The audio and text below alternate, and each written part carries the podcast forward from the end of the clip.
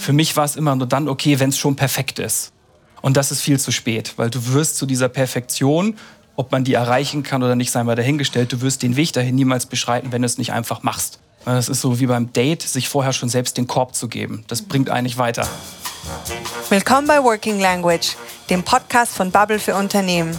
Ich bin Lea und gemeinsam mit meinen Gästen werde ich die Sprache in der Arbeitswelt genauer unter die Lupe nehmen.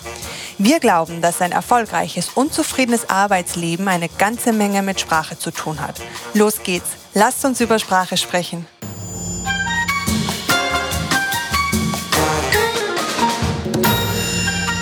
Mein allererster Gast ist Michael Blatzek. Er leitet das 80-köpfige Team von Bubble für Unternehmen. Und mit ihm spreche ich über die Anforderungen an Sprache und Kommunikation in der Arbeitswelt. Wie kann man zum Beispiel gut zusammenarbeiten, wenn fast alle im Team eine andere Muttersprache haben? Und was kann eine Führungskraft ganz konkret zur Teamkommunikation beitragen? Das erfahrt ihr jetzt. Hi Michael. Moin. Schön, dass du heute bei mir bist, dass wir gemeinsam einen Kaffee trinken und dass wir über Sprache und Arbeitswelt miteinander reden werden. Danke, dass ich hier sein darf. Ähm, jetzt, wo wir ja nach einer langen Periode des Homeoffice wieder ins Büro gehen dürfen, ja, da freue ich mich total drüber, weil ich bin ja digital ongeboardet worden und ich freue mich, meine Kolleginnen kennenzulernen. Und mir fällt da erst jetzt erst so richtig auf, wie viele Sprachen da eigentlich gesprochen werden in unserem Team. Und ich war da eben vor kurzem und da waren zwei Kollegen da und die haben Arabisch miteinander gesprochen und die haben immer wieder zurückgeschwenkt ins Englische, um mich nicht auszuschließen. Und das fand ich wahnsinnig nett von denen. Ist dir das auch schon mal passiert? Auf jeden Fall. Und zwar aus beiden Richtungen. Ich habe das schon häufiger mitbekommen, dass andere Kollegen in, in so einen Dialog verfallen und sich dann halt in ihrer Landessprache miteinander unterhalten und dann immer wieder sich bewusst machen, um mich rum sind aber andere Leute, die sprechen diese Sprache nicht. Und äh, das ist halt so eine Abwägung. Es mag zwar manchmal ein bisschen effizienter sein, wenn ich sage, du und ich, wir sprechen beide Deutsch als Muttersprache, lass mal schnell. Aber du hast ja halt Kollegen drumherum, die dann instant nicht teilhaben können an diesem Gespräch. Mhm. Und man nimmt sich halt, man macht sich ganz viele Sachen damit auch kaputt. Du kennst das ja, wenn man eine Situation im Büro hat, wir reden über ein Thema und einer dritten Person fällt plötzlich auf, hey, da kann ich was beitragen und man mhm. hat spontane Synergieeffekte. Und die nimmst du dir natürlich von vornherein raus, wenn du eben nicht die eine Sprache sprichst, die alle in diesem Unternehmen als gemeinsamen Nenner beherrschen. Genau, das stimmt. Und wir haben ja jetzt dadurch auch eben als Unternehmenssprache Englisch. Genau. Und äh, sie, was siehst du da die Vorteile darin? Das ist genau der gemeinsame Nenner, den der Großteil auf der Welt spricht, den die meisten Leute ohnehin entweder muttersprachlich, bilingual aufgewachsen schon können oder in der Schule halt gelernt haben. Und selbst wenn man halt nur mit so einem moderaten Schulenglisch daherkommt, dann hat man meistens ja diese Situation, ich habe mal Grammatik und Vokabeln gelernt, aber mir fehlt der aktive Sprachwortschatz. Ne? Und man sagt ja immer, Practice makes perfect. Übung macht den Meister und das merkst du halt auch super schnell, dass die meisten Leute in Englisch sehr, sehr schnell reinkommen. Es ist grammatikalisch nicht übertrieben anspruchsvoll. Ich höre das häufiger von Kollegen, die nebenbei Deutsch lernen, dass unsere Grammatik der Killer ist. Und das ist im Englischen halt nicht so. Da kommt man relativ gut rein. Ja, ja. Und ähm, wie ist das für dich persönlich? Hattest du schon mal Englisch als Unternehmenssprache? Nein, Bubble ist der erste Arbeitgeber, bei dem ich bin, bei dem das die Unternehmenssprache ist. Und das war für mich am Anfang tatsächlich auch ein bisschen schwierig. Mhm. Ich bin privat halt das, was man einen Nerd nennt. Und Nerds, die konsumieren sehr viel englischsprachige Medien, die lesen englischsprachige Regelbücher für so Pen-and-Paper-Rollenspiele und solche Dinge. Und dann hast du eben genau die Situation. Ich konnte super gut alles in der OV mir im Kino anhören, im Originalton. Ich lese Bücher auf Englisch, aber dann halt diesen Wortschatz auch wirklich in in der Präsentation aktiv halt umzusetzen, das ist mir halt echt schwer gefallen am Anfang. Und wie, wie hast du das dann gemeistert? Übung. Übung, Übung. Und es setzt halt auch voraus, dass man ein Umfeld hat, das einen auch an der Stelle machen lässt.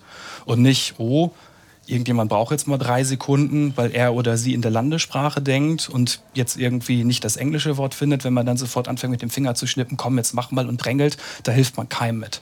Wenn man den Leuten halt ein bisschen Raum lässt, hinterher ein bisschen unterstützt, okay, pass auf, wenn du das sagen möchtest, das ist ein typischer Trick, dann, dann kommt diese Sicherheit von ganz alleine. Mhm. Also das ist auch generell so eine Geschichte, die ich immer sage, wenn es ums Thema Sprache, Sprachenlernen gibt, Raum geben. Und dazu gehört halt auch nicht drängeln, nicht stressen. Mhm. Ähm, kleine Anekdote von mir an der Stelle.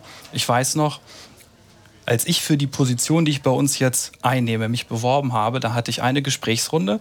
Das war das Meet the Team. Da saßen 25 Leute und es war nicht das ganze Team. Wir haben in den Raum nicht reingepasst, in einem großen Kreis um mich herum und haben mich 105 Minuten sehr wohlwollend, aber halt mit Fragen gelöchert. Und natürlich war die gemeinsame Sprache Englisch. Mhm. Und das war das erste Mal, dass ich in einem größeren Stil vor so einem Publikum mit einem nicht vorbereiteten Text spontan antworten musste. Und ich hatte auch nach fünf Minuten die Situation, oh oh, ich habe Wortfindungsstörung. Und dann bin ich total ins Stolpern geraten und ich habe halt meine Fälle schon komplett davon schwimmen sehen. Mhm. Es war die siebte Runde, ich wollte den Job unbedingt, ich hatte viel Zeit investiert und alle waren relaxed und haben mir die Zeit gegeben. Und dann hat es zwei Minuten gedauert. Ich habe mich sortiert und dann lief es auch. Und dann ist es auch immer die Geschichte mit Selbst- und Fremdwahrnehmung. Alle anderen meinten hinterher, man hat überhaupt nicht gemerkt, dass du Probleme hattest. Aber mir kam es so vor. Und das ist an der Stelle auch das Relevante, wenn du irgendjemand hast, der oder die eine Präsentation hält, auf Englisch, wenn es nicht die Muttersprache ist, wenn die sich in der Sekunde unwohl fühlen, da liegt das Problem. Mhm. Ja, aber du hat ja geklappt hast den Job bekommen. Gott sei Dank. Ja. ähm, und würdest du sagen, dass das eines der großen Ereignisse für dich war, wo du auch irgendwie persönlich über deinen Schatten gesprungen bist, sprachlich, oder auch fast schon in deine Grenzen gestoßen bist? Ja, auf jeden ja. Fall. Also ich habe früher relativ häufig Vorträge gehalten auf Kongressen, Messen und so weiter, aber immer auf Deutsch. Mhm. Und dann hat man halt seinen Duktus, man ich persönlich muss mich nicht groß vorbereiten. Ich muss wissen, was möchte ich inhaltlich sagen. Und Formulierung, roter Faden, das kommt halt alles von alleine. Und das ist halt im Englischen oder in jeder anderen Sprache halt nicht so. Im Englischen bin ich halt außerhalb meiner Muttersprache am weitesten. Und selbst da war das halt ein Akt, da überhaupt hinzukommen. Mhm. Und die Situation, die ich gerade geschildert habe, ist halt ein gutes Beispiel. Da konnte ich auch nicht entkommen. Du, du, du stehst ja. ja. nicht mitten im. Vorstellungsgespräch auf und sagst, sorry, ich, äh, ich versage hier gerade, ich muss jetzt leider weiter. Das macht man ja nicht. Ne? Da muss man dann halt, halt irgendwie durch. Und innerlich hat mich das halt sehr, sehr gestresst. Mhm. Und es hat bei Bubble ungefähr ein Quartal gebraucht und dann war dieses Gefühl komplett weg. Mhm. Ich bin mir natürlich bewusst, dass ich kein Native Speaker bin, aber unsere US-Geschäftsführerin, mit der ich sehr viel zu tun habe, die sagt halt immer, Michael, ich kenne kaum Leute, die auf Englisch so schnell sprechen wie du weil ich es halt einfach mache und mhm. mich nicht mehr selbst hemme, weil ich das Vertrauen entwickeln konnte. ist da auch vielleicht eben, dass man äh, Fehler auch akzeptiert? Ja. Also, dass man die eigenen Fehler auch einfach einsieht und nicht probiert, perfekt zu sein, vielleicht, oder? Auf jeden Fall. Ähm, das, das kennen wir ja alle. Du hörst manchmal Leute, jetzt zum Beispiel hier in Berlin, die sprechen Deutsch, die sprechen das Deutsch, weil sie es noch lernen, noch nicht fehlerfrei. Aber die lassen sich davon halt nicht irritieren, die sprechen einfach weiter. Ich selbst war immer dieser Typus und ich glaube, der eine oder andere, der das jetzt hört, wird sich denken, Mist, ich, ich bin halt auch so. Mhm. Für mich war es immer nur dann okay, wenn es schon perfekt ist. Mhm. Und das ist viel zu spät, weil du wirst zu dieser Perfektion ob man die erreichen kann oder nicht, sei mal dahingestellt. Du wirst den Weg dahin niemals beschreiten, wenn du es nicht einfach machst. Mhm. Das ist so wie beim Date, sich vorher schon selbst den Korb zu geben. Das mhm. bringt eigentlich weiter. Ja, das stimmt. Gab es bei dir eigentlich mal so ein sprachlich bedingtes Missverständnis, so eine lustige Anekdote? äh, ja, gab's. Und zwar, das ist jetzt gute zehn Jahre her, war also nicht bei Bubble da hatte ich eine, eine Kollegin, Martha, so meine, meine rechte Hand, mit der ich super eng zusammengearbeitet habe. Und die ist halt gebürtige Polin und hat Deutsch nicht als Muttersprache gelernt. Und die war damals schon sprachlich sehr, sehr fortgeschritten. Natürlich, konnte sich halt wunderbar mit uns im Büro verständigen. Aber was halt noch nicht so saß, waren Redewendungen. Und dann hat sie halt Redewendungen durchaus mal ausprobiert und die waren halt dann nicht so immer tausendprozentig. Und ich weiß noch ganz genau, dass wir für irgendeinen Pitch an einer großen Präsentation gearbeitet haben. Und dann hat sie dann noch so den letzten Schliff gemacht und dann sollte ich mir das Endresultat angucken. Und dann hat sie mir tatsächlich die damals noch ausgedruckte Variante freudestrahlend und breitgrinsend in die Hand gedrückt und meinte, so Michael, jetzt kannst du dich gehackt legen. Und dann merktest du halt, wie um mich rum so alles still wurde und so, wie. Und was sie sagen wollte, war halt, so, jetzt kannst du dich entspannt zurücklehnen. Hier, ne? Deadline eingehalten, wir schaffen das. Und hat halt in den völlig falschen äh, Idiom-Topf, also Redewendungstopf gegriffen. Das war halt super lustig damals. Wir waren halt auch super dicke alle miteinander, auch abends was trinken gegangen. Das heißt, wir waren auf einer persönlichen Ebene ganz nah beieinander. Ja. Und natürlich war da von vornherein klar, das war jetzt einfach ungewollt. Ne? Ja. Ne? Und nicht so, was es eigentlich dem Klang nach war, Michael, jetzt lecken Sie sich bitte. ähm, und das ist aber halt ganz wichtig an der Stelle, weil wenn du nicht auf dieser Ebene bist, mhm dann ist das so ein, finde ich, ziemlich gutes Beispiel für, wie du sprachlich ganz schnell in einer sehr uncoolen Situation landen kannst. Jemand möchte dir was total Nettes sagen mhm. und greift völlig daneben und hat dich plötzlich beleidigt. Mhm. Und wenn du dann halt nicht auf dieser persönlichen Ebene bist und schon das gemeinsame Verständnis austariert hast, was auch immer ich sage, wenn es böse klingt, dann habe ich einfach nur die, das falsche Verb benutzt. Das ist halt relevant, mhm. ne, das zu haben oder nicht. Und ja, wir haben damals ziemlich viel gelacht äh, und den Pitch haben wir auch gewonnen. Ja, doppelt gehackt sozusagen. ja, und wie ist das, wenn du dann mit Mitarbeitenden nicht so auf, auf so einer persönlichen Ebene bist? Dann sollte ich, egal ob Führungskraft oder nicht, erstmal einen Schritt zurück machen und einfach nachfragen. Mhm. Was immer schlecht ist, ist, sein eigenes Kopfkino anzuschmeißen, irgendwelche Partnerhypothesen zu unterstellen. Man wollte mich gerade diskreditieren, beleidigen, was auch immer und einfach mal fragen, du pass auf, was du gerade gesagt hast, bedeutet übrigens das war das deine Intention? Und dann wird man es rausfinden. Ist das auch generell für Führungskräfte, würdest du das empfehlen, sich auf einer persönlichen Ebene auch zu treffen, weil ich, ich muss jetzt ganz ehrlich sagen, wir verstehen uns sehr gut und ich glaube, jeder im Team kann das sagen, dass du ein sehr zugänglicher Chef bist. Also ich würde jetzt nie sagen, oh, ich habe Angst vor Michael. Gott sei Dank. ähm, aber also respektvoll natürlich, aber immer mit äh, man kann auch mal mit äh, einen Witz erzählen, weißt du? Und das ist irgendwie, würdest du das generell raten, dass man da sich so trifft? Ich erinnere mich jetzt wieder so an, an meinen Deutschunterricht aus der 12. Klasse, wenn man sich so mit Paul Watzlawick und Bühlersches Organon-Modell mhm. beschäftigt. Ne? Man kann nicht nicht kommunizieren und alles hat eine Sach-, alles hat eine Inhalts-, alles hat eine persönliche Ebene. Es gibt immer eine persönliche Ebene. Also jetzt zu sagen, wir können die ignorieren, wäre halt einfach, einfach falsch. Ich glaube, es hängt schon sehr stark darauf, davon ab, wie diese persönliche Ebene sich ausgestaltet, was speziell bei einer Führungskraft das für ein Typ ist. Dass das bei uns so ist, wie es ist, liegt halt einfach daran, dass ich so eine Person bin. Ich kann nicht in ein Meeting gehen, möglichst faktisch meine Bullet Points abarbeiten und dann gehe ich da raus. Mhm. Ich will erst mal wissen, was hast du am Wochenende gemacht? Ich will vielleicht auch erzählen, was ich am Wochenende gemacht habe. Mhm. Ne? Also ich, ich, ich kann da nicht anders. Das ist ganz klar eine Typfrage. Und ähm, ich finde, es, es gibt halt auf jeden Fall nicht so einen richtigen und einen falschen Führungsstil. Es gibt Dinge, die sollte man tun und Dinge, die sollte man eher nicht tun. Aber Führungsstil ist halt eine individuelle Geschichte. Was passt zu dir? als Führungsstil und was funktioniert bei dir nicht. Und bei mir funktioniert halt diese enge persönliche Bindung halt sehr gut. Die Herausforderung übrigens für mich an der Stelle ist natürlich, wenn ich jetzt trotzdem jemandem mal sagen muss, rein auf der inhaltlichen Ebene, das und das ist gerade super schlecht gelaufen. Mhm. Vielleicht auch, ich sag's mal so, ich find's kacke. Mhm. Wie kriege ich das jetzt rübergebracht? so dass du es verstehst, mhm. dass es halt nicht in dem jovialen, wir reden gerade über das Wochenende untergeht, aber auch, dass ich es eben halt konstruktiv und nicht beleidigend rüberbringe. Mhm. Das ist aber auch eine Kulturfrage. Ne? Und wie, wie, wie schaffst du das? Wie schaffst du diese Balance?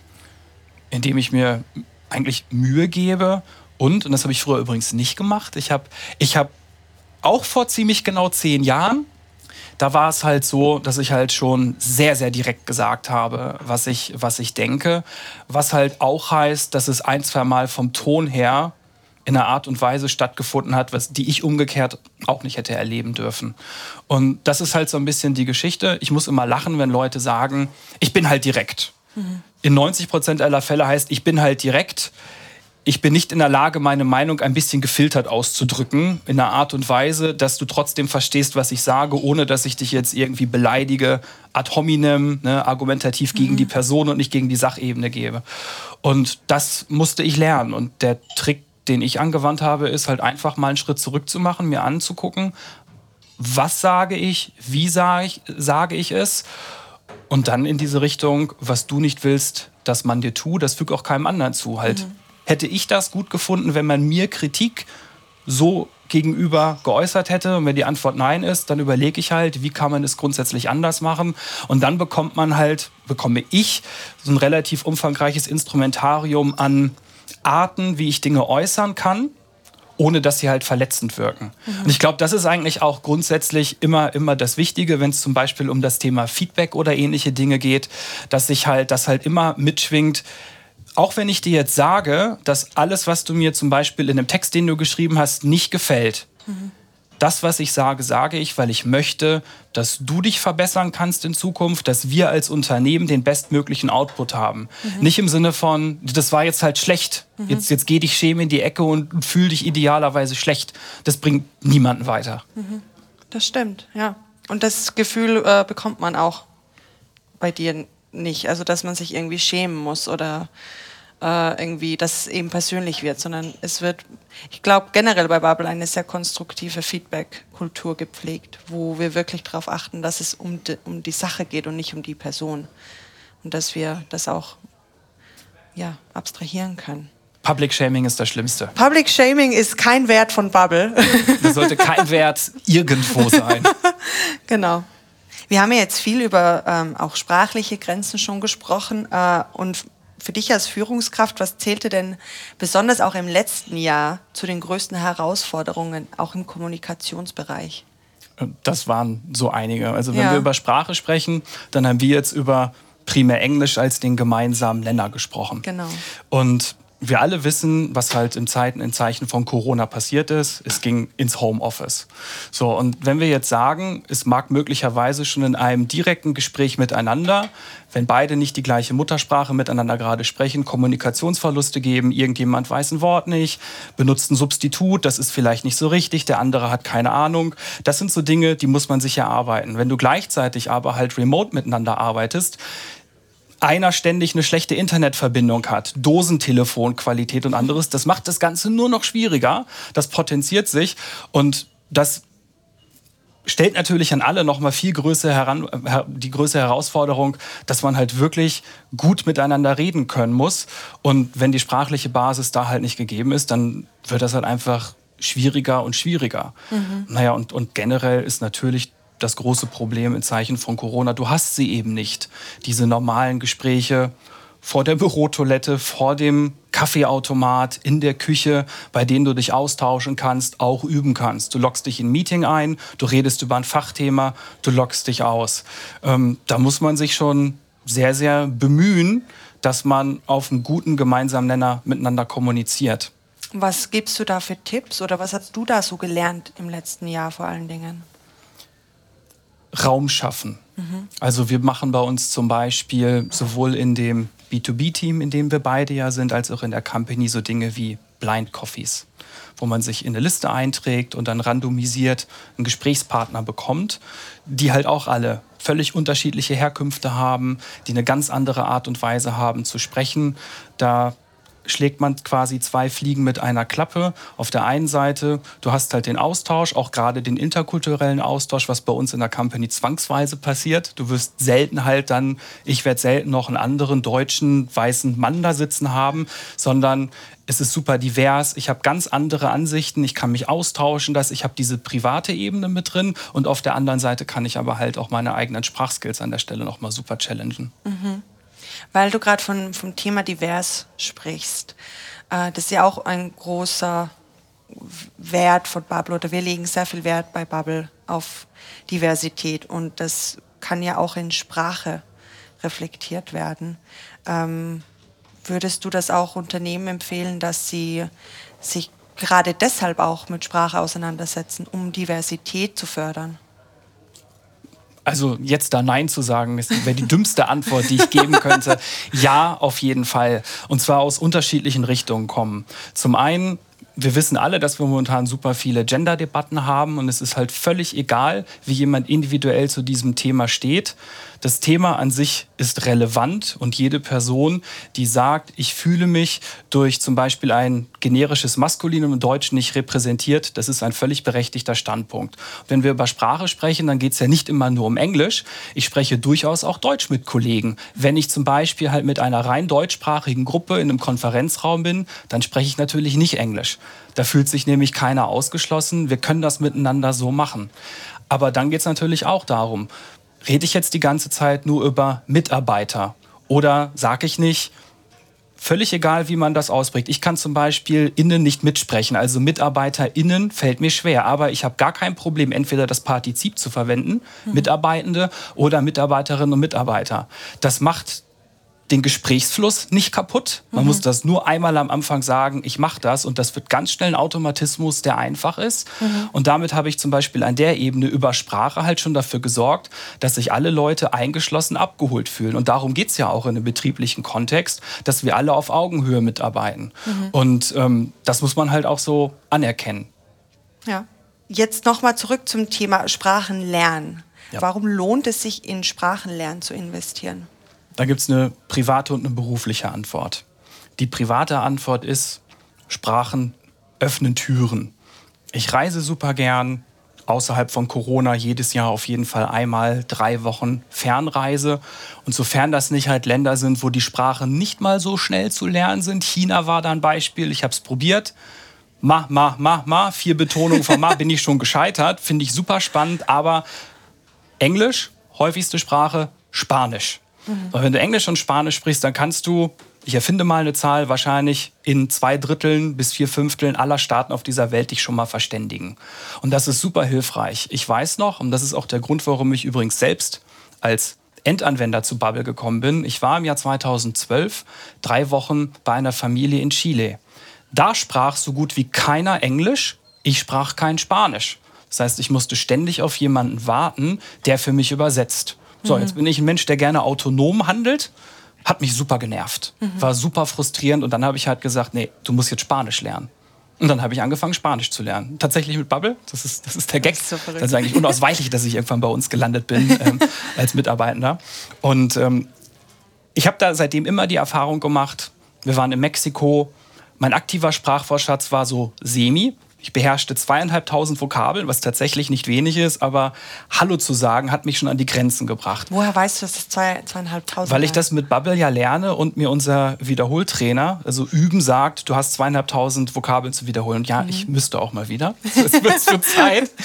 Und ähm, ja, ich habe halt vor Ort festgestellt, die Tatsache, dass ich mich bemüht habe, Hallo und ich hätte gerne gesagt mhm. habe, hat alle Türen aufgemacht. Mhm. Alle Leute waren super offen, super interessiert. Interessiert waren die ohnehin. Aber ab der Sekunde, wo sie festgestellt haben, sie können mit mir zumindest in einen rudimentären Dialog eintreten und mal fragen, was ist eure Reiseroute? Was habt ihr schon gesehen? Weil die halt auch super stolz auf ihr Land sind. Ähm, wir waren in so vielen längeren Konversationen mit irgendwelchen Barinhabern, die uns dann plötzlich irgendwie Margaritas selbst gemixt haben.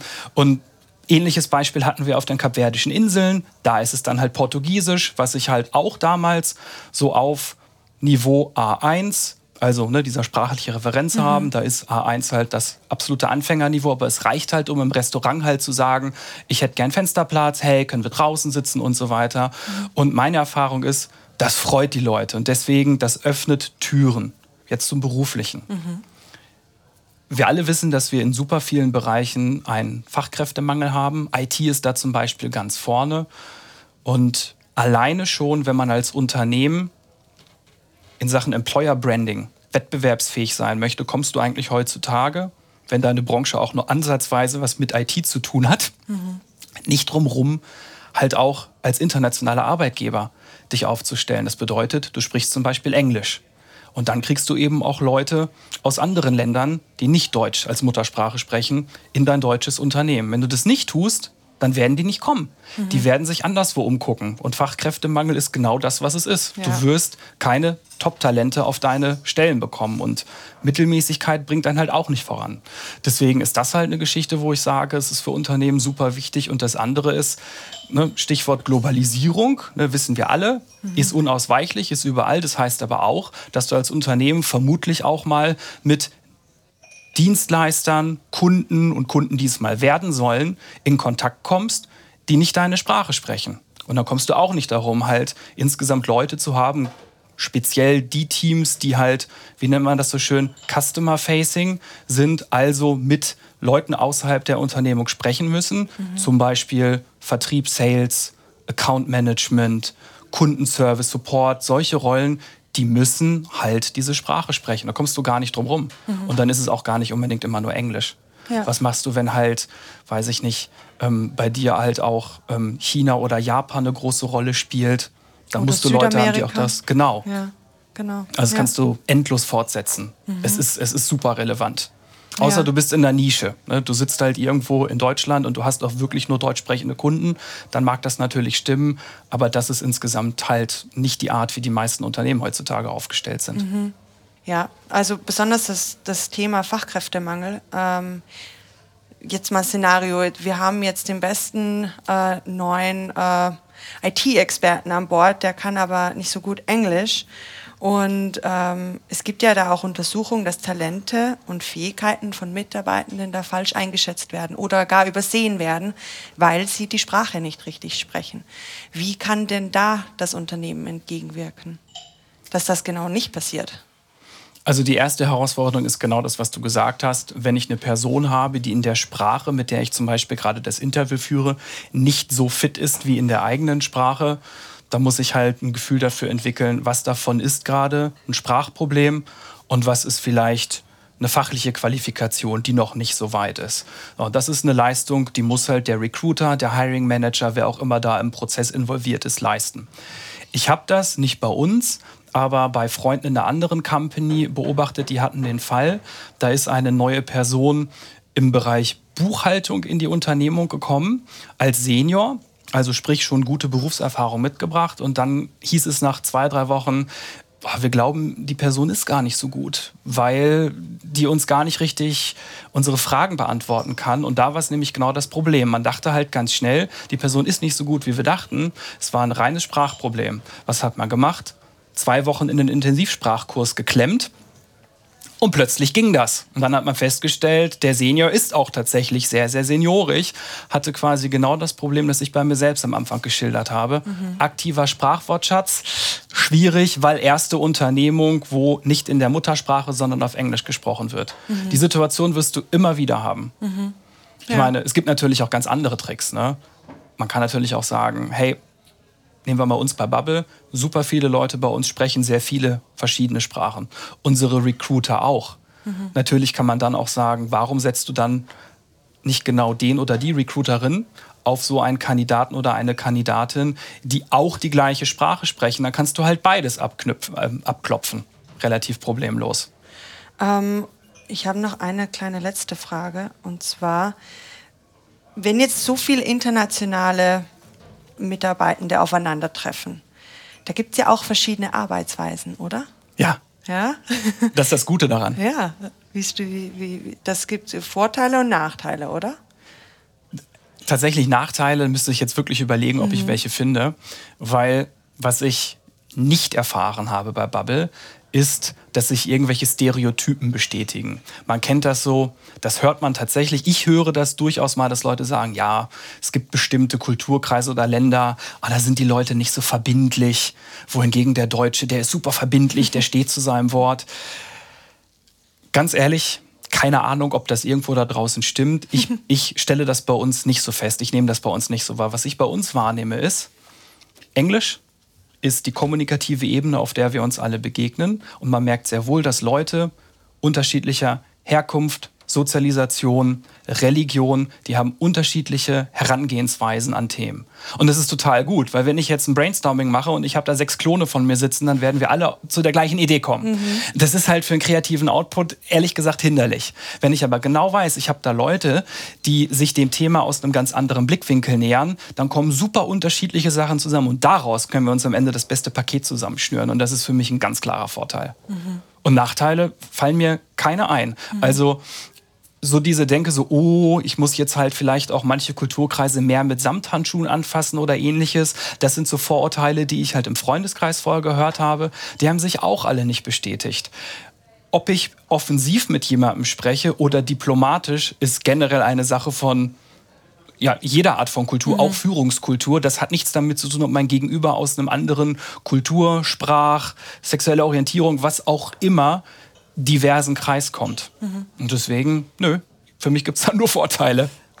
Das ist doch ein wunderschönes Schlusswort. Ich möchte mich herzlich bei dir bedanken für deine vielen Inputs und äh, ich hoffe, wir treffen uns bald mal wieder auf einen Kaffee. Im Büro, sehr Im gern. Büro. Das war die erste Episode von Working Language, dem Podcast von Bubble für Unternehmen. Von Michael haben wir erfahren, wie wertvoll eine mehrsprachige Unternehmenskultur ist. Und was eine solche Unternehmenskultur im Detail ausmacht, genau darum geht es in der nächsten Episode. Bis bald!